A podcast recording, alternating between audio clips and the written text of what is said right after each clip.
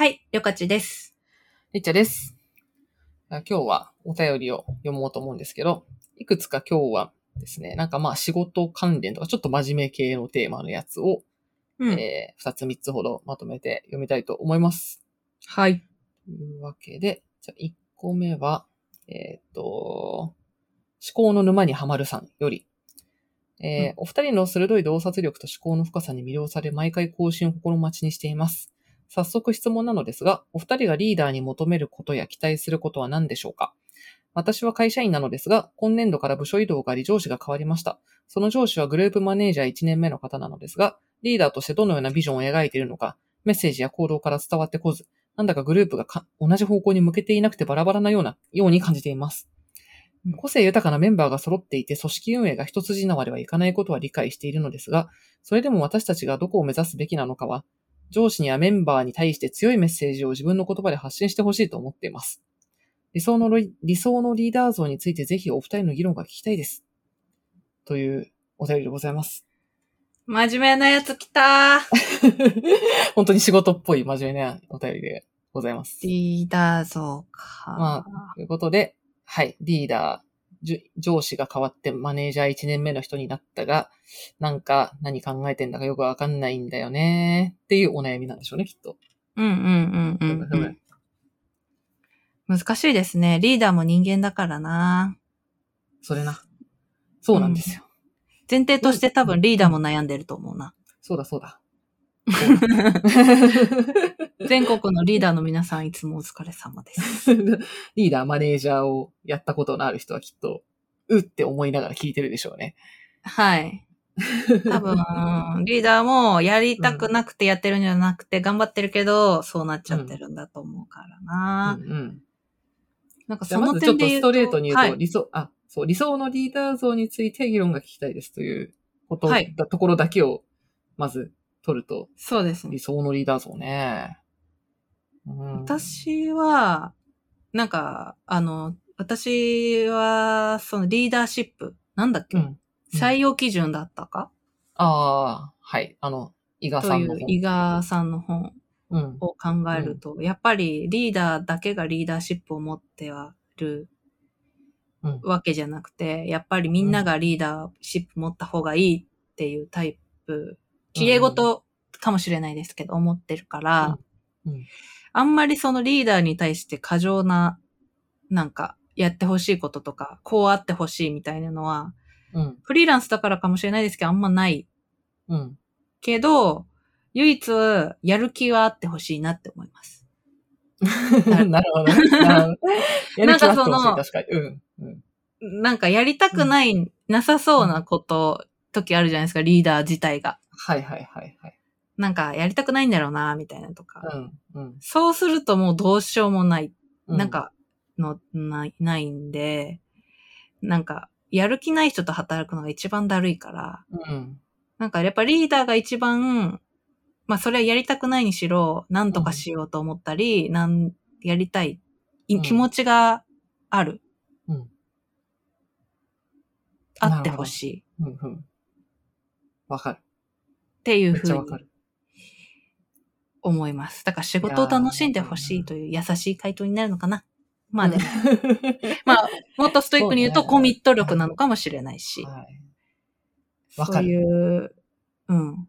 やる気というかコミット力が、だから例えばそのビジョンわかんないんだよなって思ってて、それを、なんで、ビジョンなんかわかんないっすって相手に言うこともできると思うんですけど、それを言うか言わないかって結局言った時にその人が、なんか、ああ、そうか、チームが良くなるならそうしなきゃなって思うのか、いや、うるせえって思うかどっちかだと思うんですけど、うん。確かに。結局、コミットがあれば、そのプロジェクトに対して思いがあれば変えようと思うんですけど、うん。うん。自分の方が可愛いとうん。クソってなると思うんで、うん。うん。結局リーダーはそのプロジェクトへのコミット、思いがうん。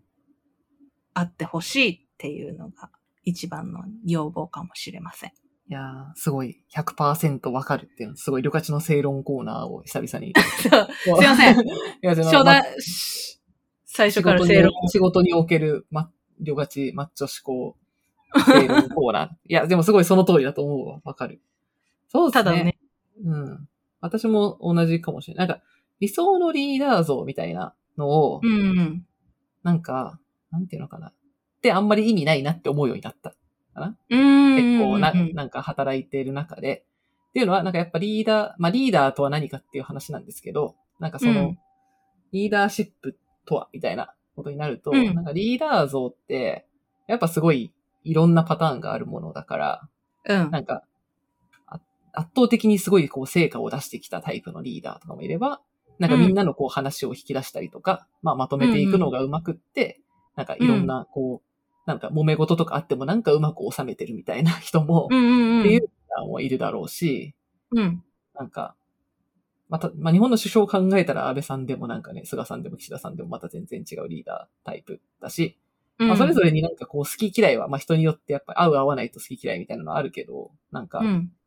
なんかあんまりこうリーダー像っていうのを、自分の中でじゃあ理想のリーダーがこれみたいなのをすごい固めると、逆になんかそれに足りない人を、うんうんうん。に対して例えばがっかりしてしまうとか、なんか自分がそうなれないことに対して、こうなんか、なんだろう、ずっと劣等感を感じ続けるとか結構ある気がしてて、うんうん。なんかリーダー像、なんかその人らしいリーダー像みたいなのを模索するステップみたいなのはあると思うんですけど、うん。なんか、私にとってこの人がめちゃくちゃ理想のリーダーみたいなのは、まあ、あるっちゃあるけど、なんかあんまり、ここ、なんか理想のリーダー像をここで、なんか言ってもあまりこの悩みには解決にならない気がするっていう感じですかね。うん。なんだけど、でも確かに、よかちが言った通り、でも確かにやる気だけはないと嫌だなとは思った。やる気は持ってやる。気うん、そうん。う。ね、スパルタだけどね。やる気だけは出して、うん声出してこう。やる気出してこう。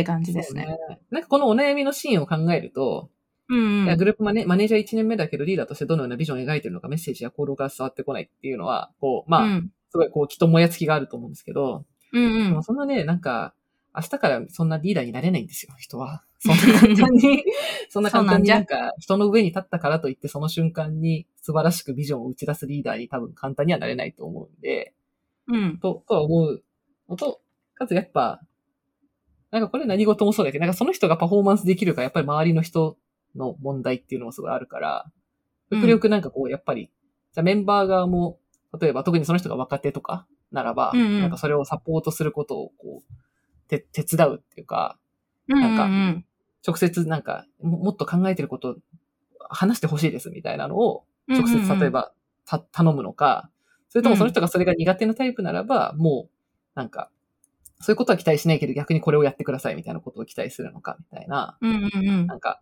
そのチームとしてどううまく回るかっていうことを、なんか模索しなきゃ、まあいけないんだろうなとは思うんですけど、うん。思うんですけど、でも、でも、その全てが両勝ちが言ったように、やる気があるという前提なんで、確かにやる気がなかったら嫌だわ。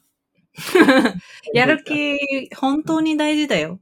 大事だね。やる気、やる気ある人とだけ働きたい。うん。私は。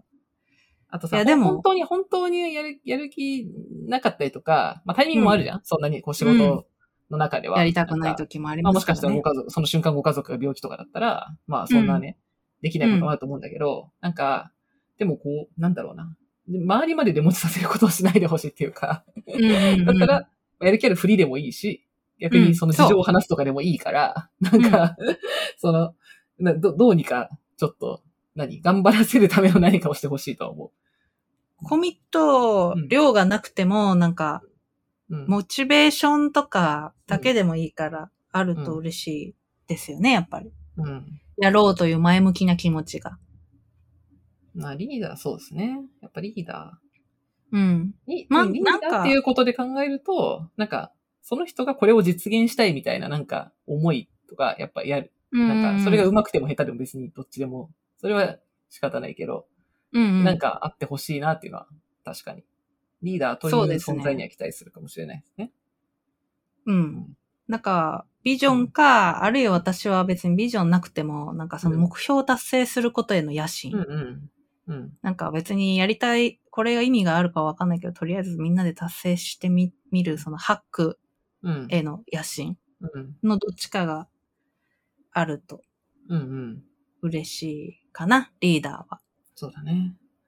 まあでもこの1年目の、まあでも1年目にそれがうまくできるかって言ったらね、そんな簡単にはできないんじゃないかなと思うんで、どうなんだろうね、この人が、この思考の沼にはまるさんが言ってる方が、なんか、こう、上上司にはメンバーに対して強いメッセージを自分の言葉で発信してほしいっていうのは結構その上司への期待が高いと思ってて、うんうんうん。なんまあきっと前の上司とかがすごい優秀な方だったかもしれないんですけど、なんかうん、うん。そんなにこう、人が、なかなか、理想の上司がいつもいてくれるとは限らないんで、うん。なんか、なんだろうね。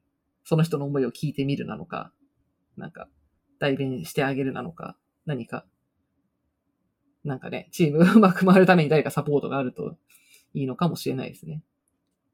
そうですね。なんか、これはもうゲームチェンジするしかない気がする。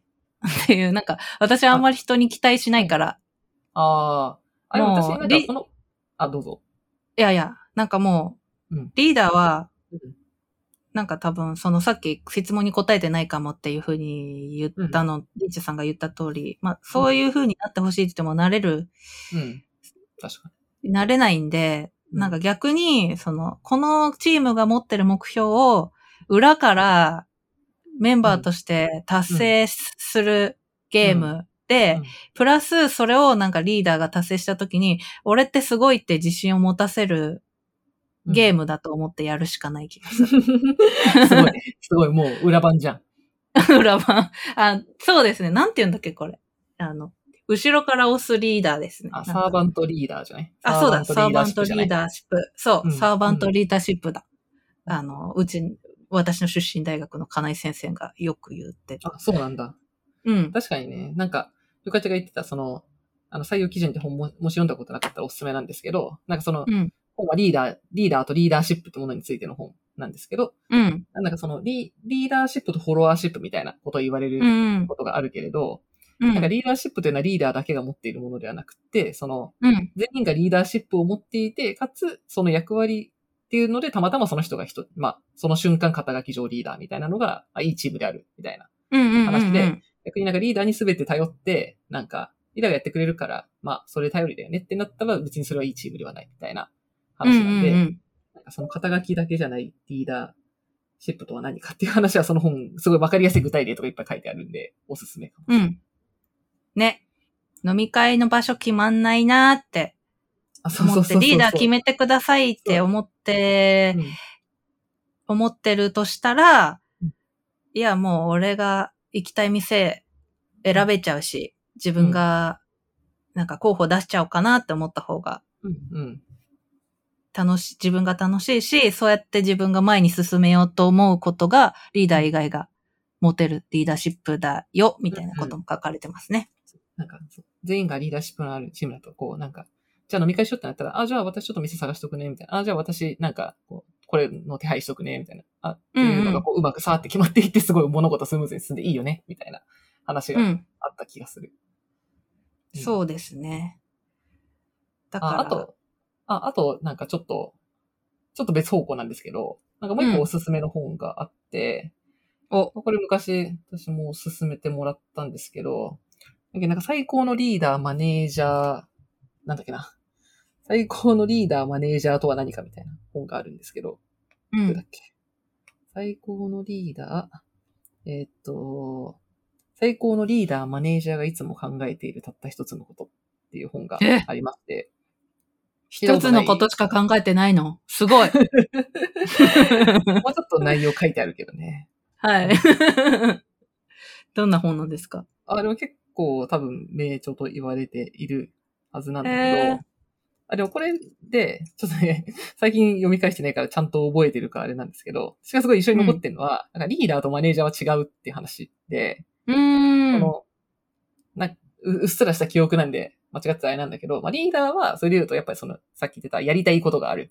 これをなんか実現したいっていう思いがあって、まあそれに対してなんかコミットする気持ちとか姿勢とかがあって、まあそれを、に周りをこう巻き込んでやっていくものが、うんうんうんまあリーダーであると。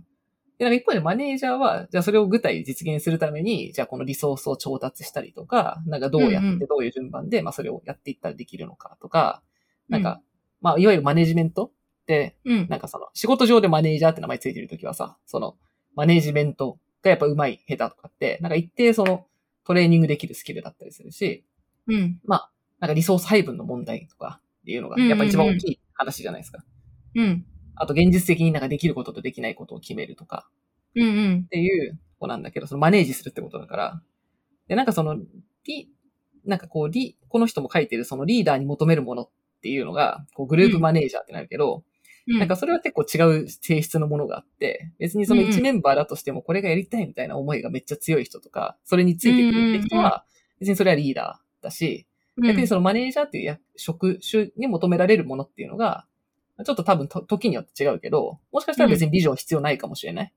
その、うんうんうんうんうまくマネジメントする、なんか配分をして、物事を、与えられた目標を、まあ、うまく活かせるっていうことだけが、別にその環境ではもしかしたらマネージャーっていうのに求められてるかもしれないから、うんうんうん。結構まあそれ違うよねっていう話なんですよ。で、それを読んだ時に確かになんか自分がこれ多分初めてマネージャーをやり始めた時に人事の人にお勧めしてもらって、なんか最初ってすごい気負うからさ、なんか、うん。なんか、しかも自分よりなんか年上のメンバーとかもいて、なんかえどうしたらいいんだろうみたいなことをすごはい。いこう、どうどうしようみたいな、もやもや思ってた時に、なんかお勧めしてもらって、なんか別に全部できるはずないし、うんで、なんか逆に人が自分に全部を求めてると思いすぎるのもあんまり良くないから、うんうん。まあリーダー、なんかそれ、それがうまく役割として説明されてるのがすごい良かった。これは。なるほど。リーダーがな、すごい特別視されちゃうからな。逆になんかよよく言うけど、その起業家とか、なんかビジョン強い人ってさ、リーダーとしてはすごいうん。やっぱ魅力的だけど、なんかマネージャーとしては全然ダメみたいな人っているじゃん。いるいる。でそういう人はまあよ、でも別にそれはよくって、マネージメント得意な人がそこにいればいいから、それがまあ CEO と COO みたいな関係だったりとか、うんもうね、うんうんする時によっては。ね。やっぱり、C、やっぱうん多いですよね。CEO が結構でかい夢を持ってる人で、うんうん CEO が結構具体でしっかりしてる人とか、うんうん逆もいるし、うんやっぱ一人で全部いるし、できる人ってなかなか見たことないかもな。うんうんうんあこんな感じかな。あー。も書いてた。マネージャーとリーダーの違いについて書いて、あ、この本のサマリーのブログなんですけど、うん。うん、マネージャーは部下のために働く成長を手助けする、一人一人の総総合的な、なんか、つ強み、成果を、えー引き出して、総合的な、こう、せ成果を大きくするっていうのがマネージャーの仕事である一方で、リーダーの優れた仕事は、えーっとより良い未来に向けて人々を一致団結させるうんこ。とであるっていう話。やる気じゃん。うん、うん、やる気ですね。やる気。やる気大事だよ。ですごいいい本だったなっていう記憶だけはすごい残ってるのでおすすめです。うん。おすすめです。採用基準もおすすめです。はい。そんな感じですかね。はい。じゃあ、じゃあ次のお便りをりょかちさん。はい。これめっちゃ短いですけどね。うん。えー、でんでんさん。質問力を高めたいです。いい質問する方法を教えてください。以上。これに確かに質問力が困ってることが見受けられる。一行、一行だからな。確かに。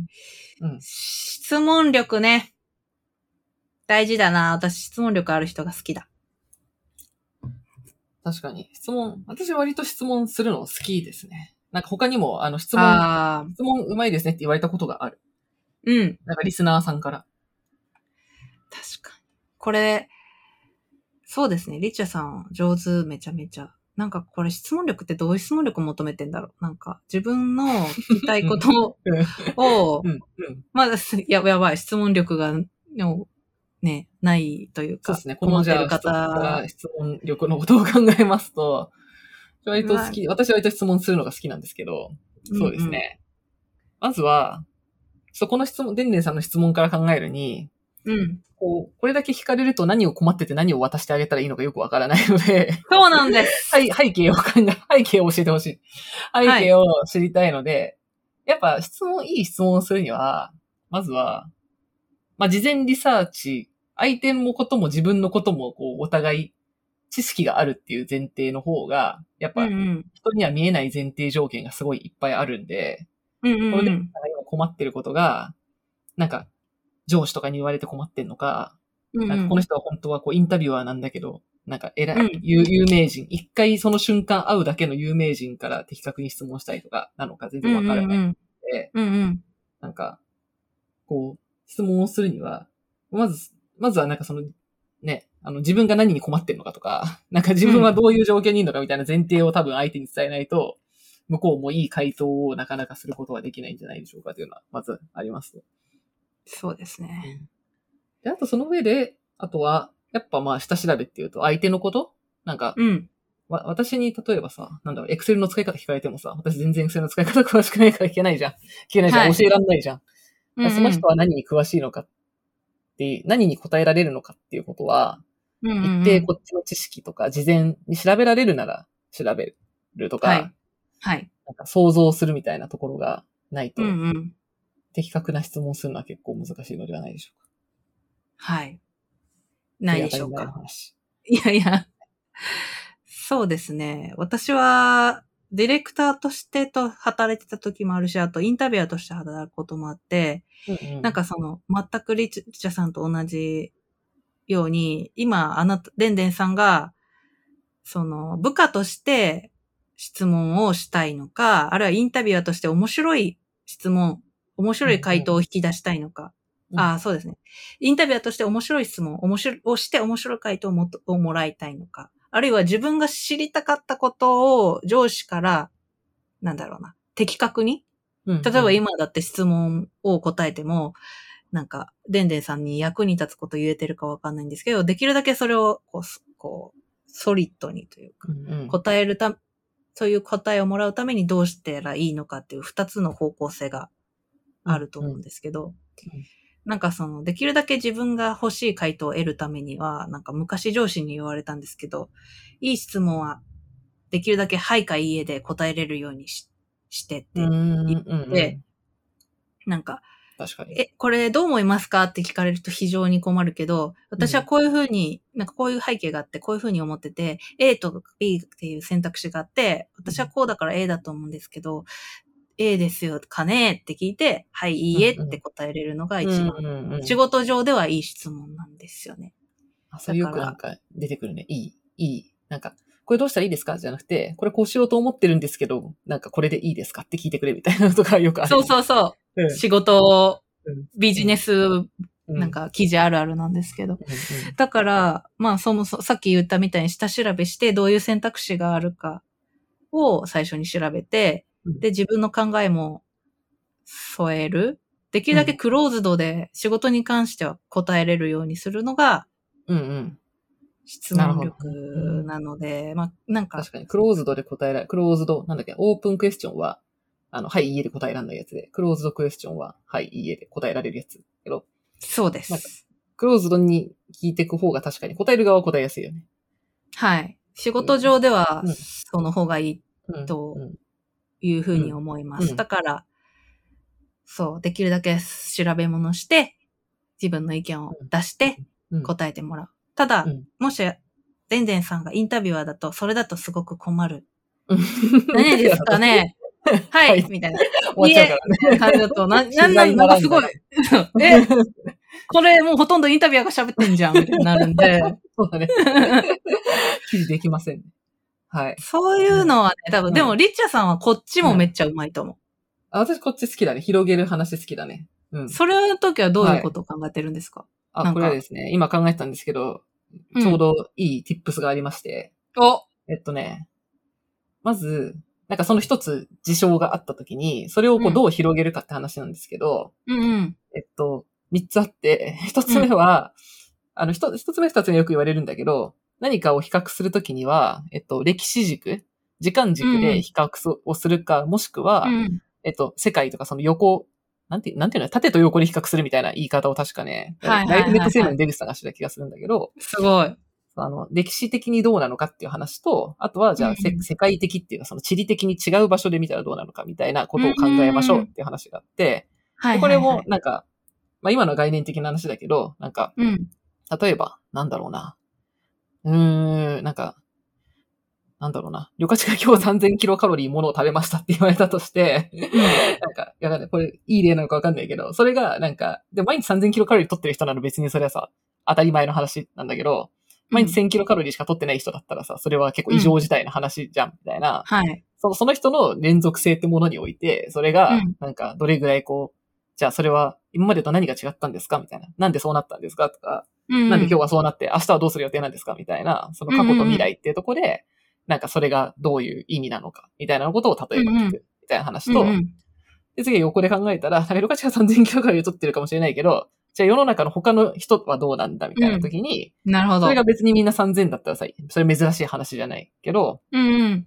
でもみんなは1000とか、みんなは逆に5000とかなのに、この人は3000なら、なんでそれが異常なんですかみたいな、こう、うんうん。比較をするっていう話があって、今、例がいいんだかわかんないけど、あの、これさ、どの話、どの業界でもあって、なんか、小売業界の利益率は2%です、だとしたら、これが、うん。別に全業界そうだったら意味ないけど、その、うん。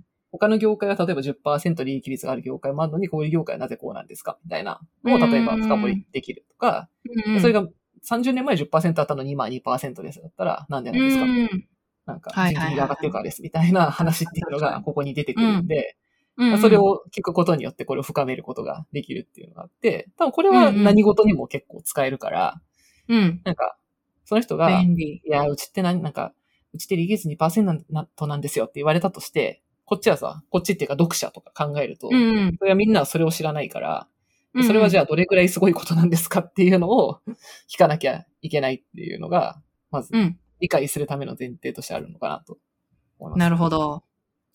で、で、あともう一個最後は、なんか具体と抽象の行き来っていうのがはいはいはいかなと思ってて、うんなんか、結構これインタビューとか、なんかね、記事とか読んでても、なんかそこ深掘ろうよ、深掘ってほしいのに、みたいな時あるじゃん。はいはいはいありますね。あるじゃん。なんか、はい。あの、なんだろうな。うーん、企業に一番大事なのは愛なんです、みたいなこと言われて、うんだ言われたとして誰かにうん。で、それで、なんか、インタビュアーが、へえ、愛なんですね。じゃあ次の質問とか言ってたらさ、なんでやねんな。なんかなぜ愛なの？ななるじゃん。うん。でもそういうこと多いと思ってて、うん。なんか、それがただ一問一答のさ、何？なんか、回答集みたいになっちゃうと、それが深掘られないから全然面白くないと思うんだけど、うんうんうん。なんかじゃあ、じゃあ僕は企業に大事なのは愛だと思うんですよねって言われたら、え、なんでそうなんですか？で、じゃあ具体的になんか、その、そう思ったエピソードがあったんですか？とか、うんうん。なんか、なん、なんかそれで何か失敗をしたとかがあったんですか？とか、うんうん、その極力具体を聞いていくみたいなうんうんなんかうん話から、その人らしさとか、その固有のエピソードの面白さっていうのが出てくるから、うん具体で、逆に具体屋の話しすぎても、それはそれで、なんかあんまりこう、みんなに共感できないとか、一般化できないみたいな話になっちゃうから、うんうんずーっと個人のエピソードとか、なんか、具体のエピソードだけを話してるのもそれはそれでつまんないんで、えじゃあそれは、えじゃあ、なんかこういうことがあったって言ったら、え、じゃあっていうのは、ちょっと、じゃあこれこれに大事なのはこれってことですか？みたいな、なんか、うん。じゃあ企業に大事なのは執念ってことですか？みたいなのが、こう、うんうん。ちょっと一回、一回抽象化して聞いてみたら、逆に、あ、そうなんだよねってなるか、いや、それは必ずしもそうじゃなくて、時によると思うんだけど、みたいな話になるかっていうので、また変わってくるんで、うん。この具体抽象の概念を行き来するっていうのがすごい、うまくできる人は説明が得意だなってよく思う。なるほど。はい。なんで、説明、質問力っていうか、もう、もうこうやって説明力みたいなのに近いもんだけど、なんか、うんだから全然知らない人に出会って、知らないことについて質問しようと思ったら、結構そういう、今みたいなところはなんか、うん。何事でも割と掘りやすい軸なのかなと思いますかね。確かに歴史比。較。横、歴史比較、横比較、具体抽象。うーん。うん。なんか私はもうちょっと実践的な話をすると、実践的っていうか、なんか、じ、今日からやれっていうこと。うんうんうん。境界ってこと何何？うん。あの、なんかその、さっきそのリッチャーさんが言ったみたいな、そういう、あの、なんか、質問の内容とか、あ、と、面白い回答を引き出す質うん問とかもそうだし、さっきのクローズドで答える質問もそうなんですけど、あの質問力ない人って基本的に質問のことばっ、質問の文言ばっか考えてるんですよね、なんか。なんか、えー、も、文言ってどういうこと？えー、なんだろうな。こう、例えばリーチャーさんに何聞いたら面白いかな？髪型かな？それとも服かな？みたいな。そそういう質問の内容を考えてる。ですけ、ど、考えなきゃいけないのは、回答に対する仮説なんですよ。うん。なんかうんうんうんうんだから、リッチャさんにこ、その、リッチャ、だからこそ、その、リッチャさんが言ったみたいな下調べが大事なんですけど、こう、リッチャさんにファッションの、例えば、なんかルーティンのこと聞いたら、今までの記事を見てみると、こういうことが返ってきそう、みたいな。うんうんうんで、でも、なんか、このこと聞いてもあんまり返ってこなそうだな、とか、うん。うんうんうん、っていうのが、その面白い軸で質問するときに想定しなしなきゃいけない。うん何何聞いたら面白そうな回答が返ってくるかっていうのを想定しなきゃいけないし、仕事に関しても、なんか質問どうしたら上手になりますかってこ聞いたときに、いや、もしかしたらインタビューの話が出てくるかも。それは俺が聞きたいことじゃないな、とか、うんうんある程度回答に対する想定をつけてうん。おく。そうすると、あ、インタビューの話は出てきてほしくないから、そしたら、今仕事で困ってるっていうエピソードも添えて聞かなきゃいけないなとか。うんうん。結局仮説がないと。質問がシャープになっていかないんで、うんうんうん。なんか、質問力って回答想定力なんですよねっていうのを思ってて、確かなんで今日からに。うん。これ聞いたらこういうこと返ってきそうっていうのをセットでうん。考えるようにしてください。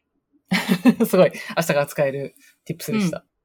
確かに、ね。お母さんにうん。今日のご飯、何、って聞くにしても、どういう会長帰ってきそうか。この人だったら話が長いな。そしたら、うん。今日は副菜なの、副菜が何なのかだけ聞いてみようとかね。確かに。あの、この回答聞いて何したいのっていう質問がさ、続くと人はイライラするよね。うん。なんかこっちもね、いい回答してあげたいからうん。うん。考えるんだけど、そのためにノイズが多いと困るんで、うん。うん。うん。想定してほしいな。かいこういうのが返ってきそうっていうこと。ああ、それ見えないよ。確かに。この前なんか、とあるビジネスオンラインのセミナーになんかちょっと聞きたいテーマのやつがあったから言ったんだけど、うんうんなん。かその後あの、コールドコールみたいなのってよくあるじゃん。その、セミナーに申し込んだら、なんかその後これ、なんかどう、なんか何か売りつけられるみたいな、あの、営業では。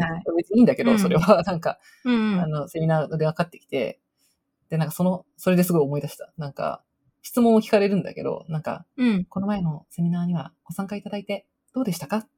あーあー、なんか、すごい参考になりました。あ、そうでしたか？何々さんの何々という発表は、どう思われましたか？みたいな、なんか、明らかにこうスクリプトなのよ。AI なんかみたいな、スクリプトの質はいはいはい問を次々されるんだけど、そうそうそう、はい私はその、セミナーの後に感想をもうさ、メメールっていうか、テキストでも提出してんの。Google フォームみたいなやつで。それに書いたんですけどそこは多分連携されてなくて、で、なんかこの営業は最終的にこれを売りたいんだろうなってことはわかるんだけど、その前の前の前のステップで、なんか質問で一個一個そのセミナーの感想聞かれるから、あすいません、これ何が目的なんですかって。で、セミナーの感想がフォームに書いたんですけどって、なんか、ちゃって、なんか、すごいイライラして、そうね そうそういうの本当ね、良くないよって思った。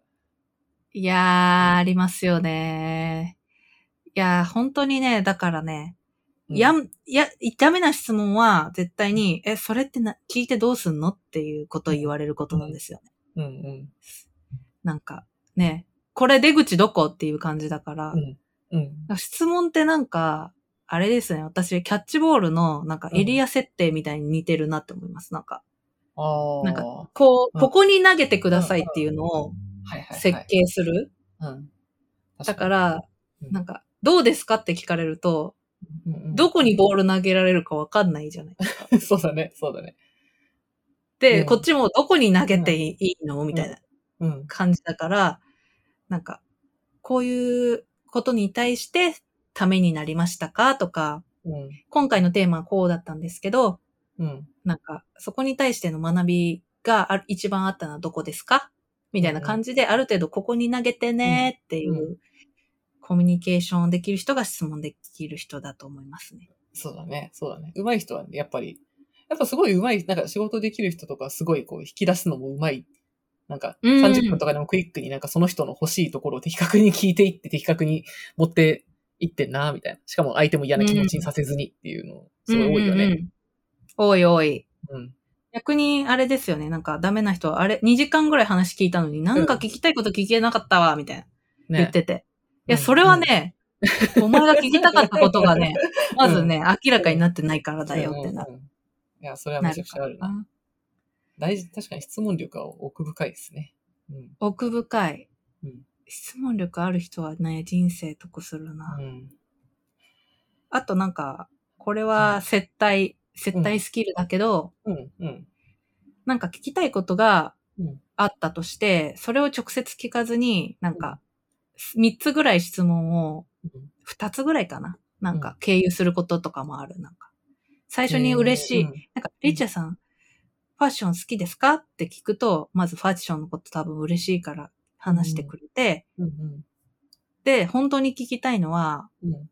うん、なんだろう、自分が、まあ、どういう風に見られたいかうん。をうん。いつから意識しだしたか、みたいなことだとして、なるほどまあ、最初にファッションの話を聞いておくと、うん。うん。そう、プライベートのことも含めて、その最後の質問に対して幅を持たして回答してくれるとか、うん。うん。